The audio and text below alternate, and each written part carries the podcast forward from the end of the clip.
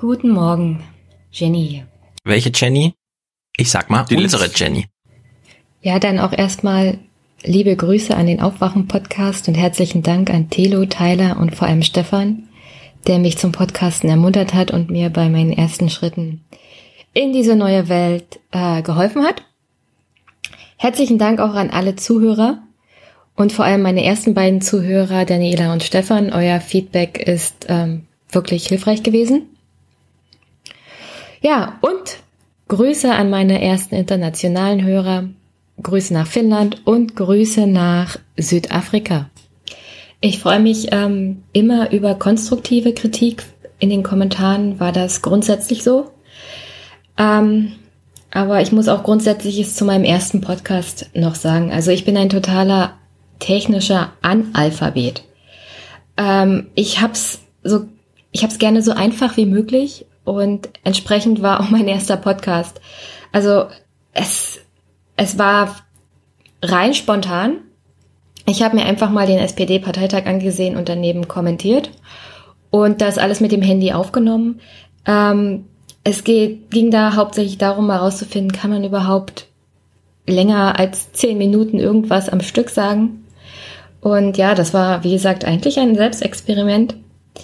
Und deswegen bin ich äh, mehr als erfreut, dass dieses Selbstexperiment fürs erste Mal ganz gut angekommen ist. Dann ähm, habe ich einfach alles in das Handy gesprochen, eine App benutzt, um alles zusammenzuschneiden und Stefan hat mir dann die entsprechenden Seiten gesagt, wie ich das veröffentlichen kann. Und deswegen, also dann nochmal wirklich, wirklich Dankeschön an alle, die mich dabei unterstützt haben. Äh, dementsprechend hat dieser Podcast ja auch nicht nur technisch, auch inhaltlich noch einiges an Kinderkrankheiten, die ich natürlich vermeiden möchte.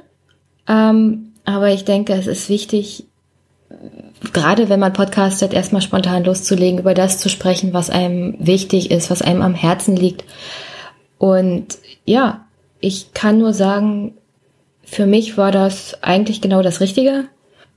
Und mal sehen, wohin sich das hier entwickelt und was daraus noch werden kann. Zur Veröffentlichung. Also ich werde versuchen, regelmäßig einen Podcast aufzunehmen zu einem Thema, das während der Woche aufkommt oder generell mir wichtig ist. Ich werde versuchen, dass sich die Folgenzeiten so zwischen 30, 40 Minuten bewegen, könnte aber auch mal, auch mal kürzer werden. Ich setze mich da wenig unter Druck, weil der Podcast soll vor allem Spaß machen. Mir beim Produzieren und aber auch dann euch beim Zuhören. Dann noch zur Emotionalität des ersten Podcasts. Also, das kommt vor allem daher, dass, ja, äh, Politik lebt auch zum großen Teil von, von Emotionen. Wir können ja nicht nur die negativen Emotionen nutzen, die die AfD hat. Man muss auch positive Emotionen nutzen. Und solange man sich zum Beispiel, wie im Fall der F äh, SPD, aufregt und äh, darüber betrübt ist und einfach nur entsetzt, was die Partei da gerade abliefert. Ich denke, so lange ist sie einem noch wichtig und so lange kann man auch noch was für sie tun. Ich meine, wenn man völlig aufgegeben hat und sagt, naja, das ist halt die SPD, dann, dann ist es so und so verloren. Also Emotionalität ist für mich wichtig in der Politik gerade und man sollte auch Fälle wie die SPD niemals aufgeben. Und deswegen, also ich hasse die SPD nicht. Ich bin nur entsetzt darüber, was für ein Bild sie abgibt, weil eine, eine starke Volkspartei auf der linken Seite des politischen Spektrums ist genauso wichtig wie eine starke Polita äh, äh, Volkspartei auf der rechten Seite des Spektrums. Was ich hier meine, ist natürlich die CDU, CSU. Ähm, die, sie bilden Gegenpole, auf deren Grundlage man in diesem Land auch Demokratie aufbauen kann. Und wenn eine von beiden wegfällt, äh, verschiebt sich die Waagschale politischen Handels dermaßen, dass ich nicht weiß, inwieweit wir das wieder einfangen können. Und äh, besonders frustriert mich auch an der SPD, dass ich in Europa den Untergang der Sozialdemokratie praktisch mit beobachten konnte. Ich meine, das ging euch bestimmt in den letzten Jahren nicht viel anders. Und jetzt kann ich live in Zeitlupe in Deutschland miterleben, dass das Gleiche passiert, was nicht nötig wäre. Die Sozialdemokraten hatten genug Zeit und genug Möglichkeiten, sich die Fehler ihrer Schwesterparteien anzusehen und zu vermeiden. Und ich glaube, die Labour-Partei in Großbritannien hat ja auch ganz gut gezeigt, wie man seinen eigenen Untergang als Volkspartei abwenden kann oder, und sich neu aufstellen kann. Nicht nur inhaltlich, auch personell.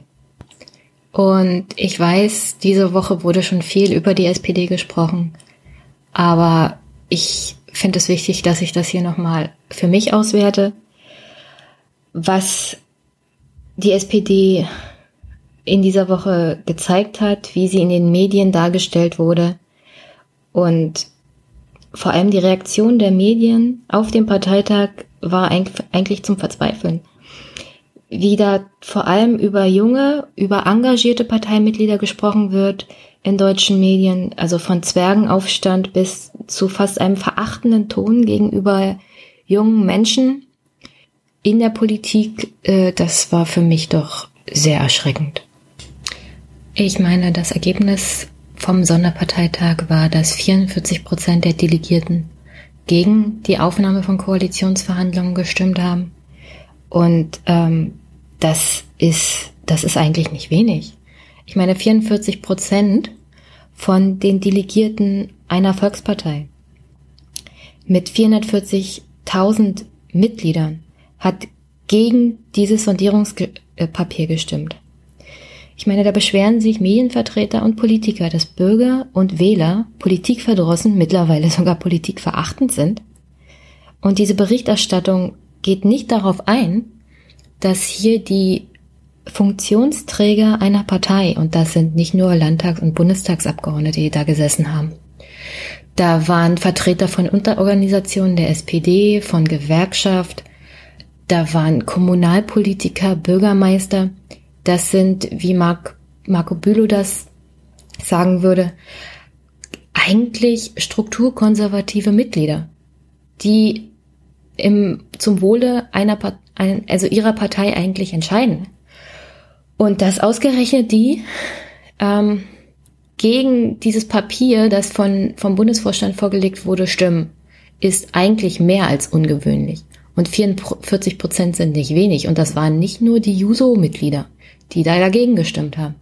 Und keiner der Medienvertreter ist wirklich darauf eingegangen, was das für ein, also revolutionärer Vorgang eigentlich war.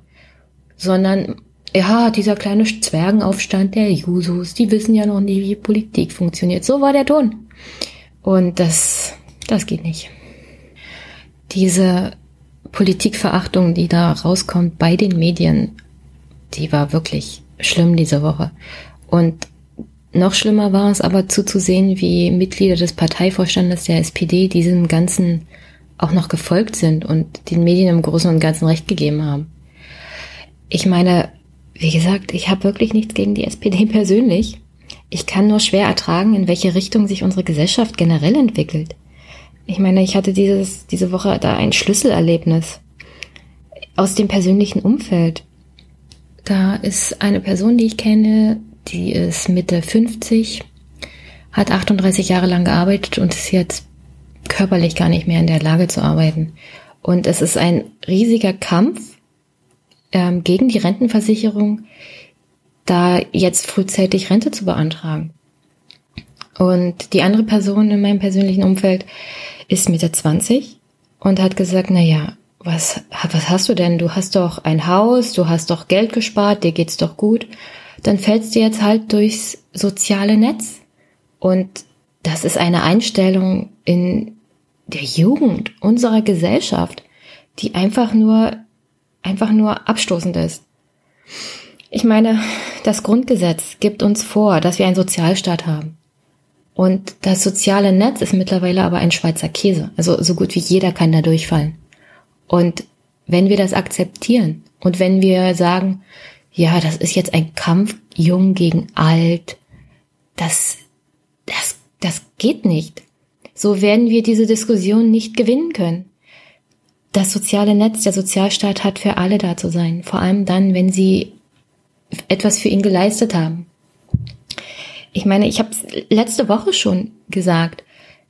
Wenn du in diesem Staat lebst, dann zahlst du auch in ihn ein. Dann trägst du etwas zu seiner Existenz bei. Und dann hat der Sozialstaat sich auch um einen zu kümmern. Und wenn man, vor allem wenn man mehrere Jahrzehnte gearbeitet hat und sich ein, ein Häuschen gebaut hat oder ein bisschen persönlichen, persönliche Sicherheit ähm, verschafft hat, dann kann man nicht sagen, brauch das auf und dann kannst du immer noch Hartz IV beantragen. Das, das sorgt einfach für ein Ungerechtigkeitsgefühl bei den Menschen, die dann betroffen sind, die es einfach machen dass die AfD dann kommt und sagt, also du bist nicht das Problem. Die, die dazukommen, die Neuen, die anderen, die sind das Problem. Die werden jetzt auch versorgt. Wieso wirst du nicht versorgt? Also wir dürfen da einfach nicht die Augen vor verschließen und einfach hinnehmen, dass die Diskussion jetzt äh, von wir gegen die geführt wird. Und da spielt es keine Rolle, ob wir sagen jung gegen alt oder Flüchtlinge gegen Bürger. Die Diskussion darf einfach nicht sein, wir gegen die. Generell fehlt mir hier auch ein bisschen der Mut der, der SPD, den gesellschaftlichen und politischen Diskurs zu führen und die Bürger von ihren Ideen zu überzeugen, also wenn sie Ideen haben. Ich meine, Frau Nahles steht auf dem Parteitag der SPD und ich kann es ja mal abspielen. Oder die SPD, die auf, äh, setzt auf ein wackeliges Linksbündnis, von dem wir, wie alle hier im Raum wissen, dass es momentan keine gesellschaftliche und keine parlamentarische Mehrheit hat. Das ist doch Blödsinn! Verdammt nochmal! Also Frau Nahles steht auf dem Parteitag der SPD und gibt an, dass es keine gesellschaftliche Mehrheit für linke Ideen gibt. Und lässt durchblicken, dass deswegen die SPD auch nicht linker agieren kann. Frau Nahles ist die zukünftige SPD-Vorsitzende und hat die Gesellschaft und politisch, politisches Agieren völlig aufgegeben. Also sie will, sie will nicht wirklich ein inhaltliches Angebot machen, um die Mehrheit der Gesellschaft von der SPD und von linken, von linker Politik zu überzeugen. Ich meine, äh, wir können uns gerne mal anhören, was Jeremy Corbyn bei seinem Parteitag zum Thema gesellschaftlicher Mainstream und Überzeugung von Politik gegenüber dem Bürger gesagt hat. Conference, it's often said that elections can only be won from the centre ground. And, all right, in a way, that's not wrong, so long as it's clear that the political centre of gravity isn't fixed or unmovable.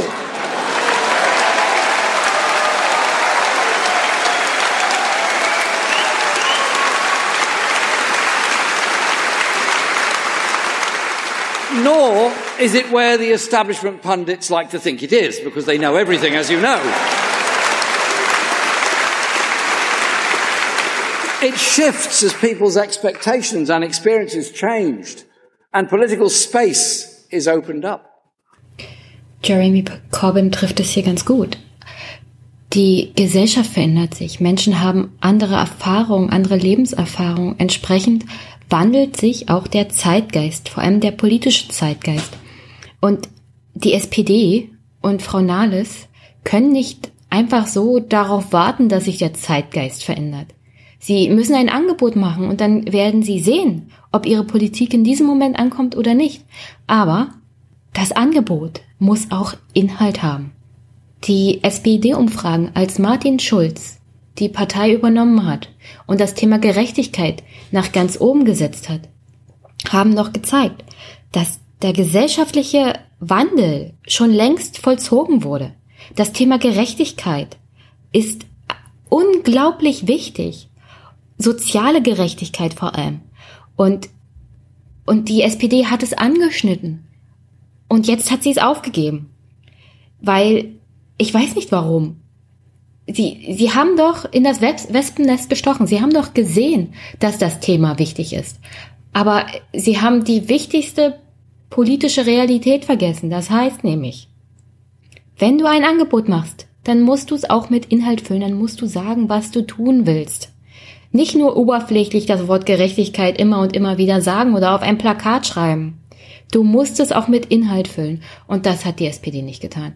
Und anstatt daraus zu lernen, dass sie jetzt inhaltlich arbeiten müssen, sagt Frau Nahles, naja, wir haben ja so und so keinen gesellschaftlichen Mainstream, der linke Ideen verfolgt. Also können wir ihn auch nicht angehen. Also wenn Frau Nahles die neue Vorsitzende wird, wird sich nichts ändern. Weil die Denkweise an der Spitze der SPD sich nicht ändern wird. Das, also wie gesagt, Marco Bülow trifft es da genau auf den Punkt. Es ist eine strukturkonservative Denkweise, die nicht dazu befähigt, aus dem auszubrechen, was man immer schon getan hat. Und solange das nicht passiert, wird sich auch die SPD nicht verändern können, wird sie sich nicht erneuern können. Es muss praktisch beides zeitgleich passieren. Sie brauchen neue Köpfe, mit neuen Ideen und dann ändert sich auch der Inhalt der SPD. Aber auf dem Sonderparteitag, da habe ich das nicht gesehen. Und das wird auch in den nächsten Wochen und Monaten nicht passieren, wenn die SPD diesen Vorstand weiterhin behält. Soweit zur Einstellung der SPD an der Spitze der Partei. Ich möchte hier nochmal was zum Thema Umgang mit den Mitgliedern in Parteien am Fallbeispiel der SPD was sagen. Ähm, Stefan Schulz hat ja in der Folge 263 vom Aufwachen-Podcast den Begriff Engagementkoeffizienten genannt und ich denke mal, das passt ganz gut. Der ist gerade bei den Jusos und bei den No-GroKo-Mitgliedern auf dem Parteitag der SPD gut zum Vorschein gekommen. Es gibt ihn aber, ähm, ich glaube, in zwei verschiedenen Varianten. In einer positiven, das heißt eher konstruktiven Weise und in einer negativen, eher destruktiven Weise. Was man gut an dem Bericht WDR 360 nachvollziehen kann, den ich hier mit dem Podcast auch verlinken werde. Was meine ich damit? Also konstruktiv beziehungsweise positiv, das heißt, was man auf dem Parteitag gesehen hat, dass man ehrliche Worte findet für das, was dieses Sondierungspapier ist, sich dagegen ausspricht und versucht, die Leute zu überzeugen. Und destruktiv, negativ in einer Weise, wie es Parteien immer machen, Delegierte oder Stimmen zu sammeln, die für ihren, für ihren Vorschlag stimmen, ohne dass da wirklich Herzblut dahinter ist, ohne dass da Überzeugung dahinter ist, sondern nur weil man das immer schon so gemacht hat und weil das der Status quo ist, den man halt bewahren muss. In dem Bericht von WDR 360, da konnte man sehen, eine junge Delegierte, nicht irgendwer, sondern die stellvertretende Vorsitzende der Bundesjusos wurde noch während der Aufnahmen durch einen sicheren Pro-GroKo-Delegierten ersetzt, weil die Gefahr bestand, dass der Vorstand mit seinem Antrag auf Aufnahme der Koalitionsverhandlungen scheitert. Ich meine, das machen Parteien generell so, dass sie Delegierte rufen, wenn sie sich bei den Abstimmungen unsicher sind. Das ist rechtlich alles korrekt. Politisch hinterlässt das aber gerade bei jungen oder engagierten Mitgliedern den falschen Eindruck. Richtig demokratisch kommt es einem jedenfalls nicht vor. Und dann hört man Herrn Klingbeil, den Generalsekretär der SPD, im Inforadio reden und er gibt von sich, dass er stolz auf seine Partei ist, dass das kein Sonderparteitag zum Jubeln war, also kein Jubelparteitag, sondern ein ehrlicher Parteitag, in dem auf die Mitglieder und auf die Delegierten kein Druck ausgeübt wurde, wie er das früher erlebt hat. Also wie gesagt, in dem WDR 360 Beitrag sieht man das ganz anders. Und ich möchte nicht wissen, welcher Druck hinter verschlossenen Türen auf die Delegierten ausgeübt wurde. Da muss man sich auch keine Illusionen machen. Da wird Druck ausgeübt. Da wird gesagt, na ja, du willst doch noch was werden in der Partei. Und ich meine, wenn man eine Partei hat, wie die SPD sie momentan ist, mit engagierten jungen Mitgliedern, und dann hört man Lars Klingbeil zu, da fällt man einfach nur vom Glauben ab. Ich meine, die SPD macht den Eindruck, als ob sie nur damit beschäftigt ist, den Engagementkoeffizienten der politischen Zukunft dieses Landes, und das sind nun mal junge Menschen in Parteien, so sehr zu drücken, dass sie am Ende aussehen wie Martin Schulz. Ich meine, der war ja völlig fertig. Auch in den Politik-Talkshows diese Woche konnte man das richtig gut sehen. Und Frau Nahles, die hat nur rumgebrüllt auf diesem Parteitag. Also das war kein fairer Parteitag. Da hat sich eigentlich gezeigt, was grundsätzlich falsch läuft bei Politik und bei Parteien in diesem Land. Wie sie mit engagierten Menschen umgehen, wie sie den jungen Menschen in diesem Land praktisch Demokratie aberziehen und sie ihnen madig macht. Da will man mit an diesem Prozess überhaupt nicht mehr teilnehmen. Ich meine, das ist die SPD ist jetzt ein Fallbeispiel. Also das ist keine dezidierte Kritik an der SPD. Es ist einfach bei allen Parteien so. Die CDU macht das ja nicht anders. Und das ist, also Parteien in diesem Land müssen sich mal grundsätzlich Gedanken machen, wie sie mit ihrer Mitgliedschaft umgehen und wie sie in Zukunft ja die Mitgliedschaft auf politische Aufgaben vorbereiten wollen. So geht das jedenfalls nicht mehr weiter. Dieser mangelnde Respekt auch vor jungem Engagement zeigt sich eigentlich auch bei der Einstellung von Medien und auch der SPD selber gegenüber den Jusos und der No-GroKo-Aktion. Ich meine, gerade konnte ich lesen, dass die SPD einen Mitgliederzuwachs wie seit Jahren nicht mehr verzeichnen kann. Und die, Res die Reaktion der SPD-Spitze auf diese No-GroKo-Aktion, also werd Mitglied in der SPD und stimme gegen die Große Koalition, die SPD will darauf reagieren, indem sie eine Stichtagregelung einführt. Also sie haben Angst davor, dass die Neumitglieder gegen die GroKo stimmen und ihre Reaktion darauf ist, die Neumitglieder von dem politischen Prozess, der dann abgehalten werden muss, auszuschließen.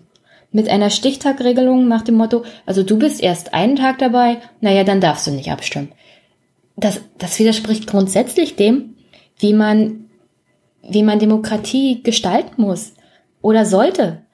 Wenn du Mitglied einer Partei bist, ob einen Tag oder 100 Jahre, dann musst du auch das Recht haben, darüber abzustimmen, in welche Richtung diese Partei geht, welche Koalition sie vielleicht eingeht und mit welchem Inhalt.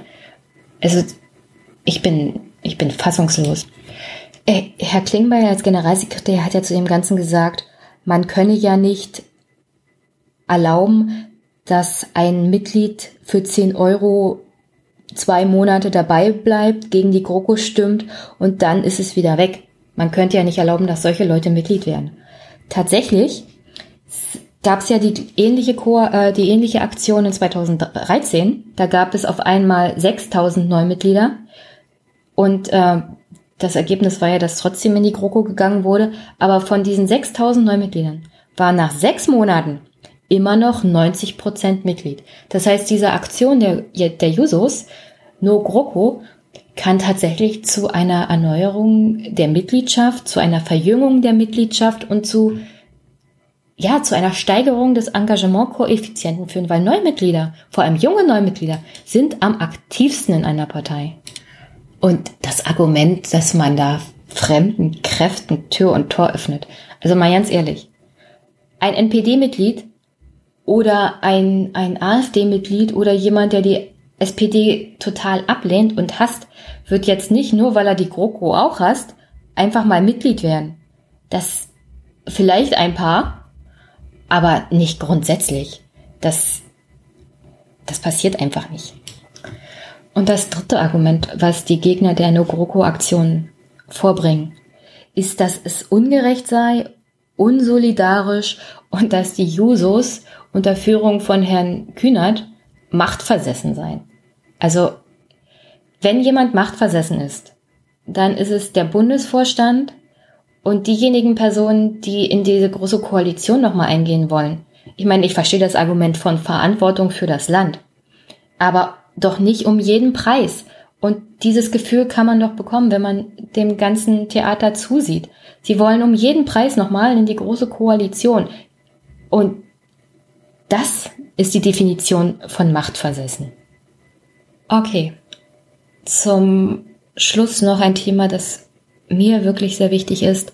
Ich habe es ja am Anfang bereits angesprochen, was mich in dieser vergangenen Woche besonders entsetzt hat, war der Ton der Medien gegenüber den Jusos und dem Engagement von jungen Menschen in der Politik generell. Ich meine, am Aufwachen-Podcast kann man es ja immer gut nachvollziehen. wie deutsche Medien über Macron reden, wie sie über Herrn Kern reden, mal abgesehen von seiner politischen Einstellung. Es gibt in Deutschland so wenig Respekt vor jungen Menschen in der Politik. Das ist einfach nur entsetzlich. Ich meine, junge Menschen machen so viel, auch politisch, jeden Tag. Vor allem in, in Kommunen, in ehrenamtlichen Einrichtungen. Und, und wenn sie sehen, dass die Medien und andere ältere Politiker, andere ältere Menschen so über sie reden, was, was denken sich denn diese Leute, was dann am Ende dabei rauskommt? Ich meine, dann ist man ja völlig vor den Kopf gestoßen und sagt, ach, das denken sie also über mich, na, dann brauche ich ja gar nichts mehr zu machen. Also, deswegen, und äh, vor allem ein Artikel in der Welt mit dem Titel Nur mal schnell der SPD beitreten, das ist unseriös. Also dieser Artikel hat mich besonders erschreckt. Vor allem auch, weil der Autor Daniel Friedrich Sturm Politikwissenschaftler ist. Und wie er über junge Menschen in der Politik schreibt, wie er über die No GroKo-Aktion schreibt, das möchte ich hier nochmal besprechen, weil das war wirklich für mich persönlich, auch als Politikwissenschaftler, einfach nur entsetzlich. Zu Herrn Sturm generell nochmal. Also wie gesagt, er ist Politikwissenschaftler, aber auch Journalist aus Bochum. Er schreibt unter anderem für die Welt ähm, und ist dafür den Bereich Politik zuständig. Er hat aber auch Bücher geschrieben, unter anderem über Sigmar Gabriel und Per Steinbrück und 2009 auch ein Buch mit dem Titel Wohin geht die SPD? In der Rez Rezension zu diesem Buch ist dann über Herrn Sturm zu lesen und ich zitiere. Der Verfasser, kenntnisreicher Parlamentskorrespondent, wahrt kritische Distanz zur SPD ohne Sympathie für das andere bürgerliche Lager. Überzeugend erläutert er, wie die SPD als Regierungspartei Verantwortung übernahm und schwierige Vorhaben durchsetzte. Die Realität ist aber, dass Herr Sturm den Kampf der Josos und der Nugroko-Gegner gegen die Strukturkonservativen in der SPD als keine gute Politik bezeichnet. Und er schreibt weiter, Parteien sind Organisationen zum Erwerb politischer Macht. Sie arbeiten als Klärwerke der Demokratie. Herr Sturm als Politikwissenschaftler sollte wissen, dass es in Politik um mehr geht als um Erwerb der Macht.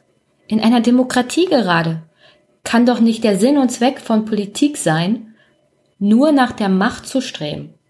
Da muss es um mehr gehen. Und, und Parteien als Klärwerke der Demokratie zu bezeichnen.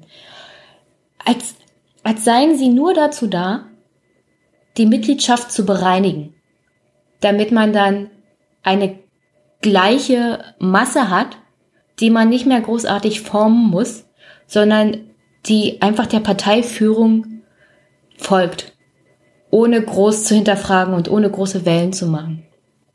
Also diese Einstellung eines Politikwissenschaftlers zu Parteien in Deutschland, das ist, das ist abstoßend. Einfach nur abstoßend. Und zu der Mitgliedschaft, die jetzt demnächst entscheidet, ob die Koalitionsverhandlungen, wenn sie zu Ende sind, auch zu einer Regierungsbildung führen. Da schreibt Herr Sturm zu den Mitgliedern, und ich zitiere wieder, Gewiss, viele von ihnen sind Karteileichen. Bürger im besten Wortsinn. Rückgrat unserer Parteidemokratie. Also, zum Thema Karteileichen. Es gibt tatsächlich Mitglieder in Parteien, die sind nicht sehr aktiv, die bezahlen nur den Beitrag und die haben sozusagen einen Engagementkoeffizienten von 0,0. Ähm, natürlich fällt es Berufs-, also nicht berufstätigen Mitgliedern oder Studenten oder Schülern oder vor allem jungen Menschen leichter, engagierter vor Ort zu sein. Aber, aber zu schreiben, dass Karteileichen, also Mitglieder, die nur dann da sind, wenn sie nicht viel Aufwand betreiben müssen, wie zum Beispiel, wenn diese Abstimmung kommt, weil die SPD ihnen zuschickt, äh, kreuzen Sie bitte an, ob Sie die Koalition zwischen SPD und CDU nochmal wollen also diese Leute sind dann da, die kreuzen dann an, die schicken den Brief zurück oder äh, benutzen eine E-Mail. Keine Ahnung, wie das dann funktioniert, wie das die SPD intern handelt. Aber ja, dann sind sie da dabei. Aber wie fair ist denn das? Zu sagen, also du bist zwar eine Karteileiche, aber du bezahlst den Beitrag und du bist älter und hörst so und so auf dem Bundesvorstand, also wirst du ja so und so für den Koalitionsvertrag stimmen. Und deswegen bist du ein Rückgrat dieser Parteiendemokratie und einer Demokratie generell. Wer nicht involviert ist, wer nicht aktiv dabei ist, wer nicht engagiert ist, hat doch ein ganz anderes Verständnis davon, was Politik für ihn persönlich bedeutet. Ich meine, umso engagierter, umso mehr will man das politische System oder politische Abläufe verändern. Wenn man nur dabei mitschwimmt, seinen Beitrag bezahlt und keine großen Wellen will, hat man eine ganz andere Einstellung zur Politik. Und Herr, Herr Sturm müsste das wissen als Politikwissenschaftler und er kann doch nicht einfach sagen, dass Parteileichen viel wichtiger sind als engagierte Menschen. Ich habe auch in meinen Kommentaren schon Berichte von SPD-Lern mitbekommen, die gesagt haben, ja, genau so ist das. Die Leute, die nie da sind, die sagen hier eigentlich, wo es lang geht.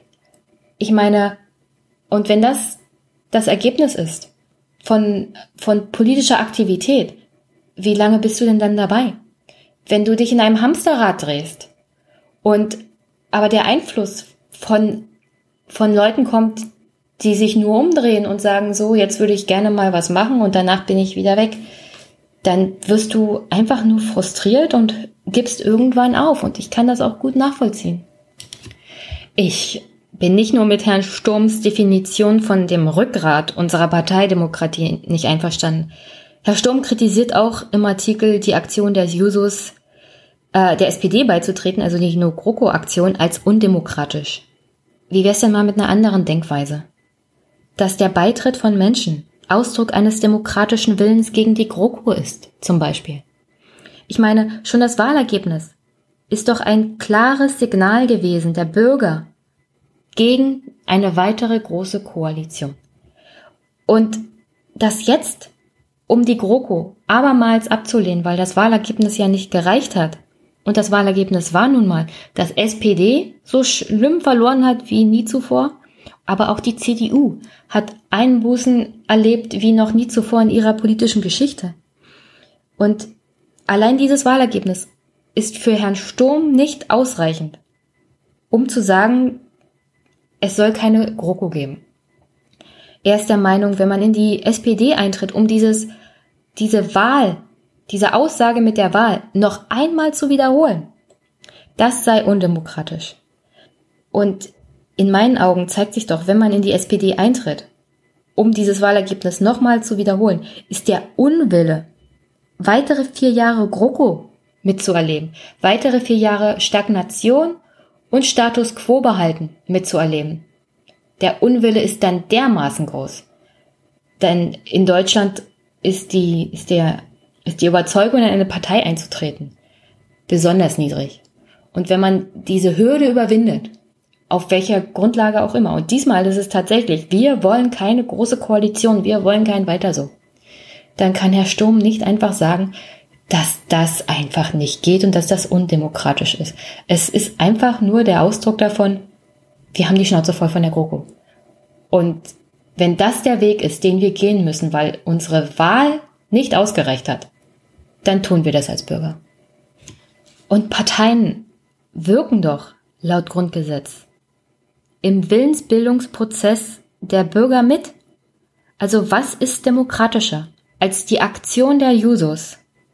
Es ist doch die verfassungsrechtliche Definition von politischer Willensbildung durch eine Partei, dem Bürger ein Angebot zu machen, dem Bürger davon zu überzeugen, in die Partei einzutreten und dem Bürger dann die Möglichkeit zu geben, am politischen Willensbildungsprozess teilzuhaben und in diesem Fall sogar direkt Einfluss zu nehmen auf die Regierungsbildung. Also per Definition des Grundgesetzes ist nichts, aber wirklich gar nichts demokratischer als die No-GroKo-Aktion der Jusos, weil sie eine direkte Auswirkung hat, weil sie eine direkte Willensbekundung darstellt. Und ich muss sagen, Hut ab und wirklich, Jusus, das ist mal demokratisch. Zusammenfassend zu dem Artikel. Also Herr Sturm ist Politikwissenschaftler, aber er, er hat keine objektive Einstellung zu dem Thema. Er steht der SPD-Führung, dem Bundesvorstand und den Strukturkonservativen so nah, dass er nicht mehr abwägen kann, ob jetzt äh, die Jusos vielleicht tatsächlich recht haben mit ihrem Argument. Dass es vielleicht mehr geht um, als um Verantwortung und, und in eine Regierung zu gehen.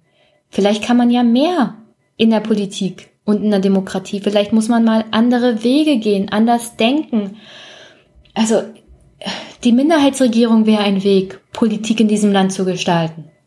Herr Sturm, ich, also ich als Politikwissenschaftler hoffe, werde ich niemals solch eine Einstellung haben wie Herr Sturm.